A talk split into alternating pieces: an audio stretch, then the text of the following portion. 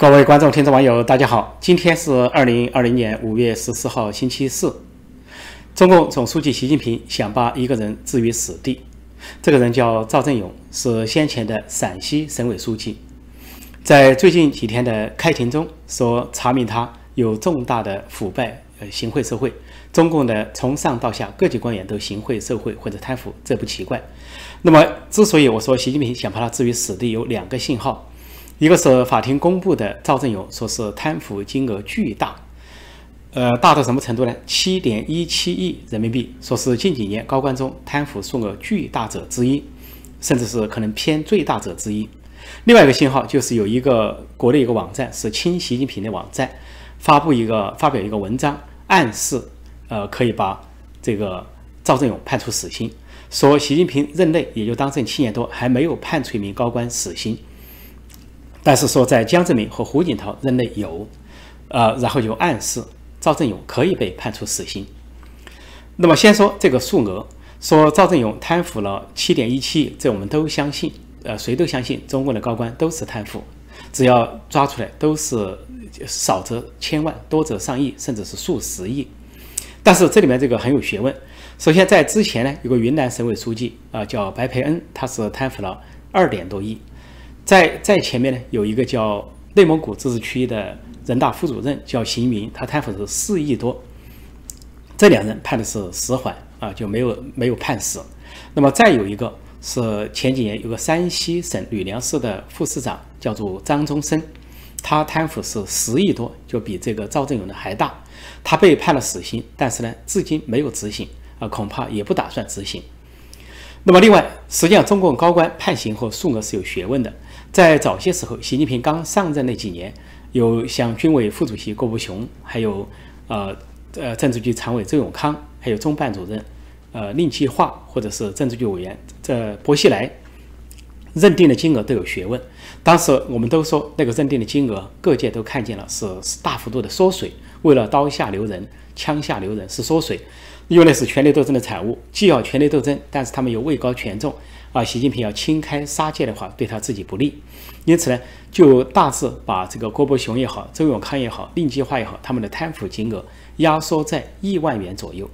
一亿就是不不提高了，那么找一个不判死的理由，一般都是判无期徒刑。那么波西来呢是反复的查，查了是两千多万，那个实际上稍微有一点勉强。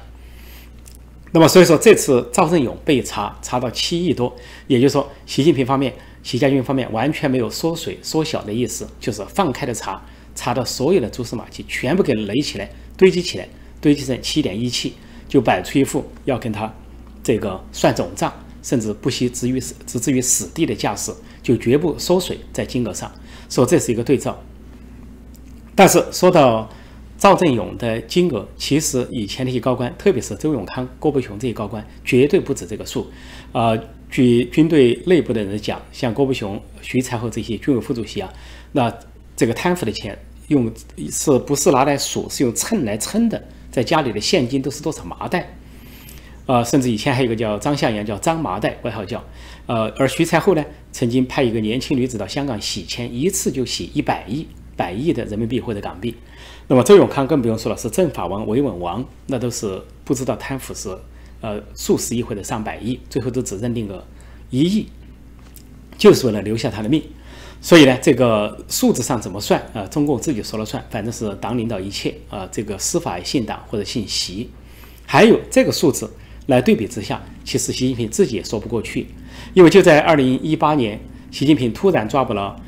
呃公安部副部长兼任的国际刑警组织主席孟宏伟之后，显然是孟宏伟的太太。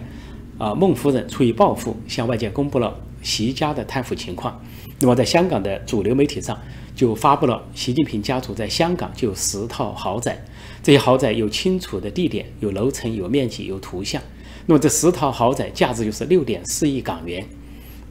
这还只是在香港一地就有十套豪宅，还不用说在澳大利亚、加拿大或者是中国国内，习家族有多少？所以说，赵正永贪腐，那习家族的这种。啊，敛财或者贪腐的情况，恐怕是赵正永的不知道多少倍。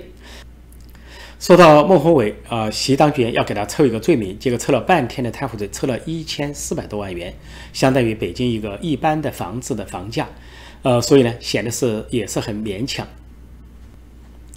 再说到那个国内清晰网站、清晰媒体的文章，说江泽民时代啊处死了三名官员，习近平呃胡锦涛时代处死了一名，而习近平时代还没有，那这是怎么回事？江泽民时代有三个高官被处死，一个是。广西自治区主席就是相当于广西的省长陈克杰，第二个呢是江西省的副省长胡长清，再一个是安徽省副省长王怀忠。那么先说江西省这个副省长胡长清，他在临死前说了一句话，他他呃怪怨这个中国没有民主制度，他如果中国这个制度呃他是制度之害，他制度的牺牲品，他如果中国是民主制度，他平时就能受到监督，受到制衡，特别是新闻监督。啊，和民众和司法的监督，他也不至于走上贪腐之路，也就是贪腐了五百多万就被判处死刑。啊，江泽民似乎要拿他跟江泽民这个上海帮江西毫无关系的这么一个边缘人物来这个杀鸡儆猴。那么再说，呃，陈克杰，广西这个自治区主席，相当于省长这个人为什么被判处死刑？其实里面有个秘密，就是他以为是这个呃立功立功赎罪，结果他就交代了。他给总理李鹏的夫人，啊朱琳，曾经这个贿赂了六颗名贵的钻石，他就以为他这是重大立功表现，能够免于一死。结果没想到，他供出了这个情节之后，反而被处死了。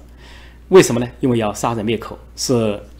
江泽民把这个有关的这个情节证据啊交告诉了李鹏，结果李鹏肯定大吃一惊。那江泽民借机要李鹏，李鹏在政治上配合他，服从他，因此呢就。帮李鹏来杀人灭口，帮助李鹏的老婆朱琳杀人灭口。这个朱琳是几次杀人灭口了？呃，早先的什么呃长城纪念、沈太福，后来李鹏的什么儿子李小勇的这个呃新国的案、曹玉飞这些都被杀死，而李家族没事，甚至李小勇还呃负罪潜逃新加坡，至今未归。那么都是为了杀杀人灭口。陈克杰是李鹏家族第三个杀人灭口，为了保护这个家族。那么，因为李鹏在六四自认为镇压有功，是挽救了这个共产党，但是当时江泽民是投机分子，左右官风向，所以后来六四镇压之后呢，邓小平提江泽民当总书记，李鹏当总理，李鹏是很不服气，对江泽民开始很不服气，那一直跟江泽民呢就是这个呃闹别扭。邓小平找他谈了几次话，希望配合工作，但是显然到了陈克杰这个案子爆发之后，江泽民帮了他一把，杀人灭口，把陈克杰给杀了。那么李鹏之后就跟江泽民巩固了政治同盟的关系，就是江李关系从此走上一致，都在极左的轨道上啊，这个滑行。所以这就是陈克杰的死因。那么另外一位安徽省的副省长黄怀忠为什么被处死？他本来是一个名不见经传的人物，也在于他要立功，以为自己在。要这个举报，然后立功。他举报了什么呢？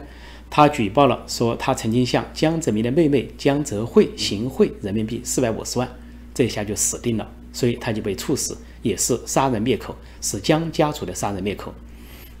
江泽民杀了三个高官，是不是意味着他就是清官呢？实际上，江泽民家族的贪腐，把这三个贪官加起来，再乘个一百都不止，因为江泽民的家族，他的这个大儿子啊江绵恒，二儿子。这个江绵康，一个是持中国的电力，一个是呃电讯电讯啊半壁河山，一个是持北呃那个上海的地产东八块，所以说捞得盆满钵满，整个呃中国这个电讯事业就跟李鹏家族包持电力，江泽民家族包持电讯，可以说是都吞了半壁河山。这种贪腐的情况可以说骇人听闻，用这种叫做价值连城或者说是富可敌国都无法形容。说江家家族本身贪腐，李鹏家族也是这样，却却促使其他高官以杀人灭口，这就是江泽民时代的所谓反腐。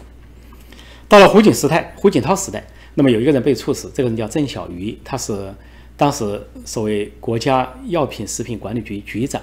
他为什么被处死呢？因为当时发生了很多假药，呃，这个事件，呃，不光是后来所传的这些毒奶粉等等，最重要的是当时。陈呃郑小瑜被处死之前，发生了一个假注射液事件。假注射液事件呢，呃，一个造假的冒牌的注射针导致了十人死亡。那么假药泛滥，就是因为这个国家监管局啊监管不严造成的。当时的国务院总理温家宝盛怒，要求要查办这个药品食品管理局局长郑小瑜，最后查到他行贿受贿，然后判处死刑。那个时候判死刑主要是想刹住所谓假冒伪劣之风，特别是药品食品管理局的这个故意不把关或者把关不严，导致假药横行。啊，贻害人命，在民众中激起极大的民愤，所以那个时候杀郑小鱼呢，的确是有一个所谓杀鸡儆猴的那个作用，而且是有平民愤的意思，是胡锦涛时代杀掉的贪官。再说到习近平时代，说没有一个高官被处死，这些高官不管是政治局常委、政治局委员、军委副主席或者中办主任，或者是其他的政协副主席等等，所谓正国际的这些人，一般都被判处无期徒刑。实际上，这里有一个细节，就是二零一五年中共的这个全国人大通过了这个刑法修改的一个条例。这个条例就是说，这个经济犯不仅仅以数额来认定判这个判刑，还要以他的认罪悔罪的态度来判定，就把他的认罪悔罪的态度加上金额才能够认定。实际上就暗示，啊，在二零一五年之后就暗示啊，对经济犯一般不判死刑。这就是为什么。尽管山西省吕梁市这个副市长呃张宗生贪腐十亿以上，数额巨大，但是被判了死刑之后，到现在都没有执行。所以这就是习近平时代没有判的原因，并不是习近平自己不想杀人，是这个他们本身内部做了一个协调，大概觉得中共的贪官污吏太多啊，高官都涉及贪腐，那么经济罪不至于死，那主要是看这个政治，而且抓经济犯也抓不完，贪污犯抓不完，最后这个是习近平和王王岐山就公开宣誓。政治腐败才是主要的，经济腐败还在其次。所以，如果现在要找一个理由来杀这个赵正永，实际上说不过去。而赵正永不仅是由2015年这个人大修法有一个保护伞，而且还有一点，赵正永呢是把所有7.17亿赃款都退还了。这个中共的报纸报道，所有7.17亿的这个贪污所得或者行贿所得，全部都收交了国库。也就是说，按他们的说法，没有给国家造成损失。而且前两天开庭的时候说，这个赵正勇是当庭表示啊认罪悔罪，也就是说他也有认罪悔罪的态度。说在这些加在一起，习近平按照这个正常的说法，他没有理由把他判处死刑。但是这个文章却暗示有可能把他判为死刑，似乎要杀鸡儆猴。这说明习近平非常恨这个赵正勇。其实恨赵正勇还是第一个层面，他更恨赵正永背后的人。先说他为什么恨赵正永。也这个赵正永，陕西省委书记啊，前两年呢是说习近平要去查陕西两个大案，一个是千亿矿权案，一个是秦岭违章别墅案，那么受到了阻挠，说陕西是侦查不进，是吧？水泼不入啊！习近平连续六次批示都动不了，尤其是习近平要保护他所谓的秦岭龙脉，认为是习家的龙龙脉，所谓这个川陕之地的龙脉，代表习仲勋、习近平两家的龙脉，所以震怒，就这个越过了中纪委书记赵乐际。叫他的亲信啊，这个中纪委副书记徐林义、习家军人物去办案，把陕西班官员拉下来，然后逐渐指向了赵正永。那个时候，赵正永已经离开了陕西，在人人大当一个什么内务什么委员会的副主任。那么他为什么恨他呢？因为根据不仅是诅咒他办案，而且根据这个呃赵正永落马之后，中共官方所发布的词语。这些用词极尽习近平对赵正永的个人仇恨，比如说其中用词说他不忠诚、不敬畏，说他对呃毫无四个意思，呃拒不承担两个维护的政治责任，这就很重大了。四个意思讲的是所谓大局意识、核心意识、看齐意识、什么政治意识。那么核心就是讲习近平，看齐就是向习近平看齐，也就是说。这个赵正永不向习近平看齐，不以习近平为核心。然后下句话更严重，说拒不承担两个维护的政治责任。而两个维护就是所谓维护党中央领导权威，又维护习近平的核心地位，实际上就是维护习近平的意思。说穿了，就是赵正永不维护习近平，不承认习近平，反习，完全就说是不忠诚、不敬畏，对习近平没有半点的忠诚，没有丁点的敬畏，所以才说毫无四个意思，拒不承担两个维护的政治责任。不仅如此，把他反习啊，这个呃不认习、厌习这种心理啊，这描述的一清二楚。而且更重要的是，呃，接着还描述说他是呃违反什么八项规定，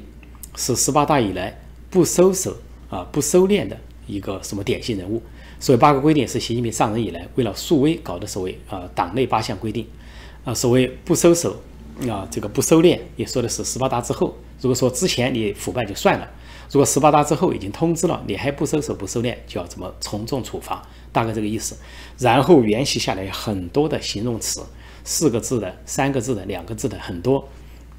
什么两面派、两面人、阳奉阴违，什么政治野心等等。所有的词都拿出来描绘这个赵正永，恐怕这个描绘啊不亚于前些年惹毛了习近平的那个啊叫做网信办主任卢伟。说卢伟因为被美国评到这个《时代周刊》的风云人物，中中共有两个上榜，一个是习近平，一个是卢伟。说卢伟大出风头，习近平非常不满，恨死了他。当时有人说他把皇上都给气晕了，所以在查办卢伟的时候用了所有最尖锐的词语。那么这次在批批判这个赵正永的时候用的词语。如出一辙，甚至超过对卢伟那些评论或者评价，足见习近平对赵正永个人的仇恨有多深。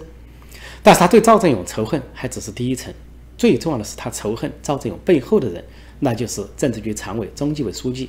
赵乐际，都姓赵。那赵乐际在陕西为官，在陕西当省委书记，先前在青海当省委书记，称得上是西北王。那么赵乐际呢，离开了陕西。到了中央，实际上赵正永是他的心腹，是他的亲信，以前是他的大秘。这个赵正永完全跟随赵乐际啊，十几年的仕途都是如此。那么赵乐际走了之后，就让啊赵正永当了省委书记，所以赵正永就忠于的是赵乐际，而不是习近平。说当习近平要去陕西搞办案，要保护他的所谓龙脉主脉的时候，首先遭到的阻挠是中纪委书记赵乐际。然后就是陕西省委书记、前陕西省委书记赵正永，所以习近平是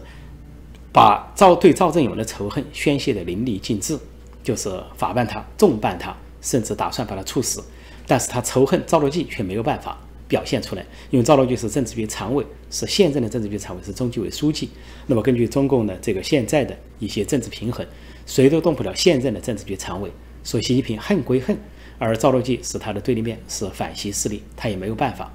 所以呢，他把这个赵正永拿来重办，而且是查得滴水不漏，而且暗示要处死，实际上就是应验了两句老话，一个就是人家说打狗还要看主人，他就是打给主人看的；再一个是还有一句老话说杀鸡儆猴，实际上他就想杀赵正勇来恐吓赵乐际。所以，习近平语气说恨赵正勇，不如说恨赵乐际。如果没有赵乐际这个保护伞，说赵正勇对习近平的藐视还不至于达到那样一个程度。那么，赵正勇会不会被判死？其实也不见得。除了二零一五年他们党内那个修改刑法条例的一个限制之外，呃，还有一个所谓的这些七点一七亿都已经被退还。最重要的是，习近平现在可以说是忙于自保，而不是清洗。看，因为反西势力层出不穷。一会儿是公安部，一会儿是卫戍部队，啊，一会儿是这个司法部，啊，一会儿又是这个呃军工重工啊，航母总指挥等等，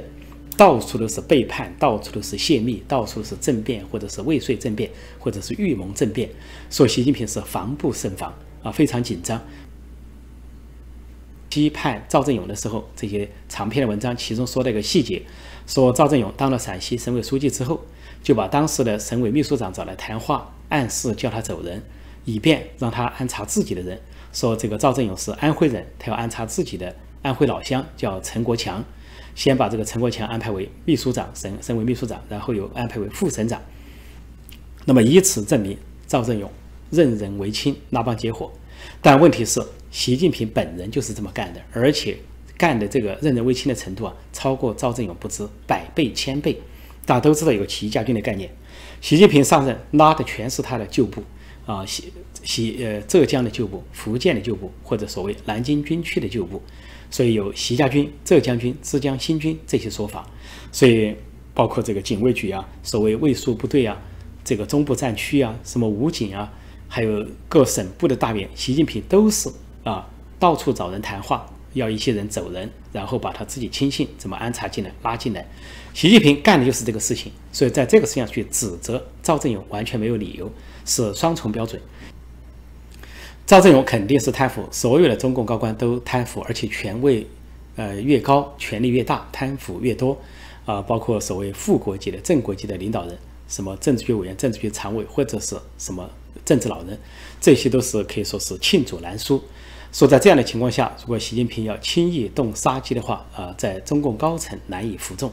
而且还追溯到前几年，像波西莱的案子，波西莱的老婆，呃，古开来，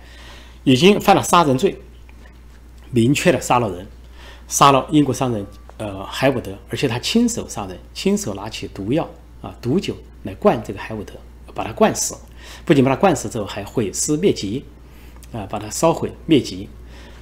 最后。这个王王立军，呃，重庆市的公安局的副市长叛逃美领馆，呃，东窗事发。那么这个薄熙来，呃，被捕，呃，古开来也被捕，但古开的最后什么判的是死刑缓期二年执行，而两年之后他又接了一个通知，改为无期徒刑，而将来这个无期徒刑还会改为所谓有期徒刑。他的丈夫波西莱不见得改得了，因为那是习近平的政治对头，判无期徒刑的意思就是让他永世不得翻身，但是古开来却没有官职。他改他的这个刑期完全没问题。说古开来是个杀人犯，手上欠有人命都没有被判死。如果说把经济犯赵正永判死，那习近平他就前后矛盾，更加说不过去。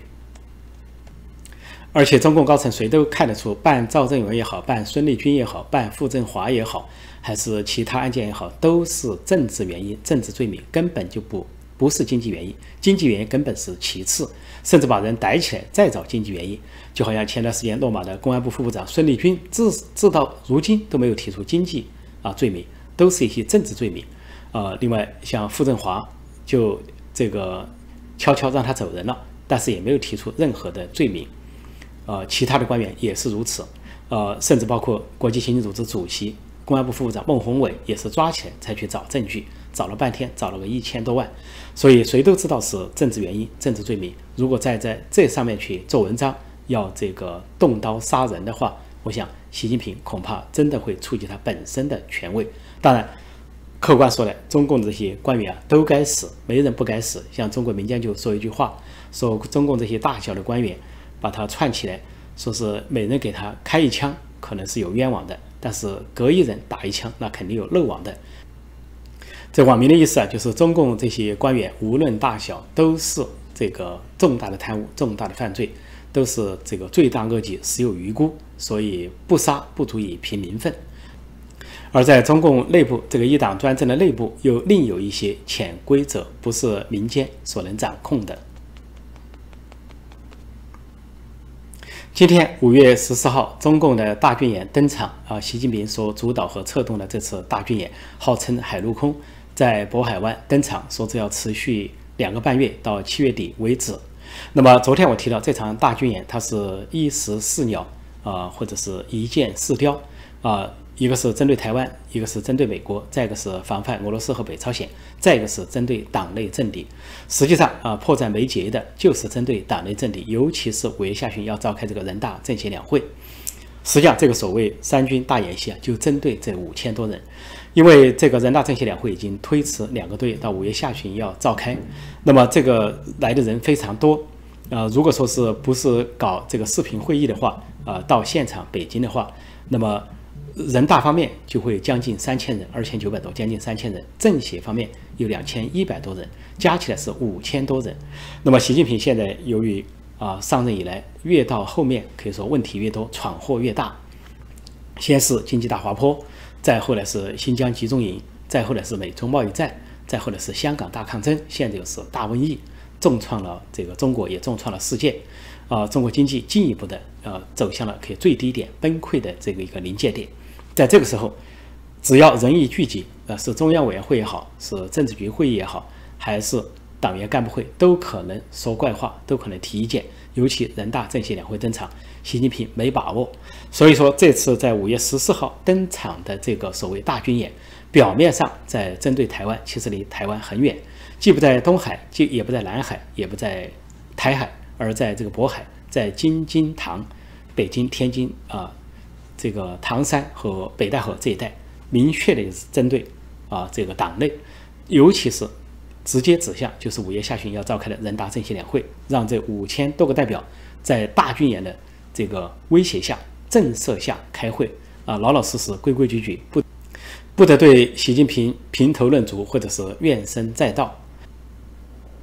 但有人说，五月二十号蔡英文要宣誓连任台湾总统啊，中共大军演冲着这个而来，这都是表面上的理由。因为如果要理解这次大军演，只要理解2014年那次所谓三军四海大军演就可以了。当时在2014年，习近平搞那个三军四海大军演，啊，跨度非常大，而时间更长，跨度从西部到东部，啊，从这个当年2014年的七月到十一月，差不多四个月之月，四个月之久。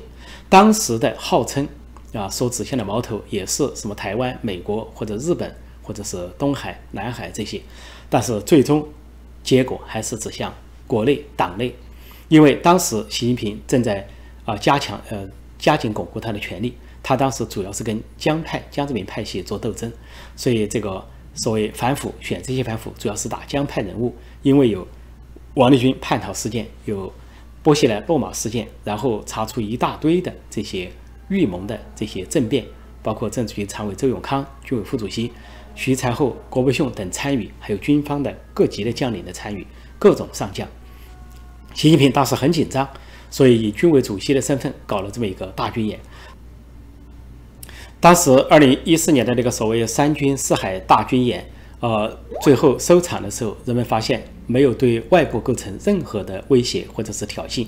呃，跟台湾。日本和美国毫无关系，最终就是一场国内政治秀。习近平通过那场大军演，在向当时的江派和党内政敌示威，表示他掌握了军权，他大权在握。他通过这个指挥这个演习、调动演习，甚至有时候穿上假装穿上军装或者迷彩服，啊，表示呢，他可以调动军队，他可以用军队来为他的政治服务。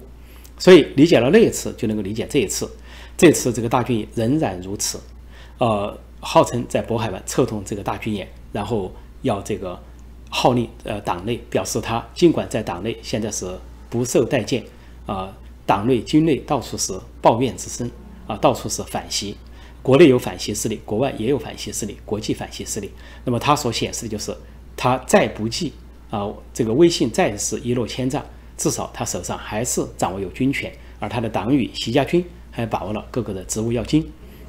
因此呢。这个借军权来恐吓党内政敌，说第一步要恐吓的就是五月下旬这五千多人要齐聚北京的人大政协两会，这五千多人大代表或者政协委员，这是习近平给他们的一个下马威。在这个时候，习近平方面的一些御用文人或者是所谓军方的御用学者，也在发表一些论调，表示这次大军演除了针对台湾之外，还有一个所谓保卫首都。啊，因为的是渤海湾是京师重地，是京师的门户。那么暗示，如果说因为这场大瘟疫导致了国际追债索赔，最后导致了中美战争或者更大规模的战争的话，那么这次大军演的一个含义，就是在演习如何保卫首都，如何保卫习政权。这样一层意思啊，也显示了习近平政权的内心虚弱。就这场大军演，与其说是进攻型的，不如说是防守型的。至少在所谓呃保卫首都这么一个防范啊防范呃，如果中美一旦开战，美国兵锋所指直指北京啊，推翻共产党政权啊，然后结束共产党在中国的独裁统治，这应该是习近平和共产党最害怕的。前两天，五月十二号，美国国家安全顾问奥布莱恩他发表一个言论，他说，在过去二十年，中国先后向世界传播了五次瘟疫，就包括像非典、禽流感、猪流感，还有新型冠状病毒等。那么说，世界绝不允许中国再向啊外界传播这些病毒和瘟疫。那么在今天五月十四号，在中国的外交部发言人的这个例会上，有记者就问有何评论。中共这个发言人赵立坚就说：“说这个美国国国家安全顾问是胡言乱语，他说是抹黑别人。他说，比如二零零九年的猪流感，呃，就说是起源于美国。”赵立坚此言一出，网上舆论哗然，有中国网民就比喻他这个说法，相当于是强奸犯在谴责受害人，呃，说受害人是胡言乱语，抹黑别人。明明只强奸了四次，说成强奸了五次，因此这个强奸犯表示严重抗议、严厉谴责、严正警告。最后，感谢各位观众、听众、网友对我节目的支持啊！最近两天，不少的观众、听众、网友啊，通过各种方式呃，对我表达了呃热心的支持呃，或者是赞助，或者是打赏，或者是订阅会员网站的方式。呃，有在国内的网友，也有在国外的网友，有各个省市的，也有各个国家的。呃，我心里呢非常温暖，非常感动，因为这些网友在赞助啊打赏的同时呢，也积累了很多温暖的话。呃，大多数都是说要坚持下去，不要放弃，或者说共同为中国的民主化而奋斗。这些物质和精神的资源让我备受鼓舞，备受鼓励。呃，非常感谢大家，真诚的感谢大家。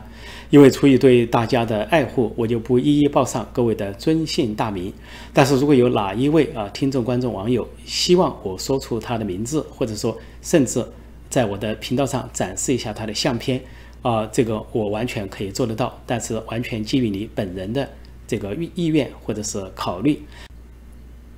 为了节约大家的时间，关于赞助和打赏的事。呃，以后我不一定每次都会提到，但是相关的信息啊，如何赞助或者打赏，放在节目标题的下方，或者是陈破空会员网站的首页。那么有任何的问题或者是要求的话，也请通过陈破空会员网站在线互动，跟我们的团队保持联络，或者通过 email、脸书、推特也可以。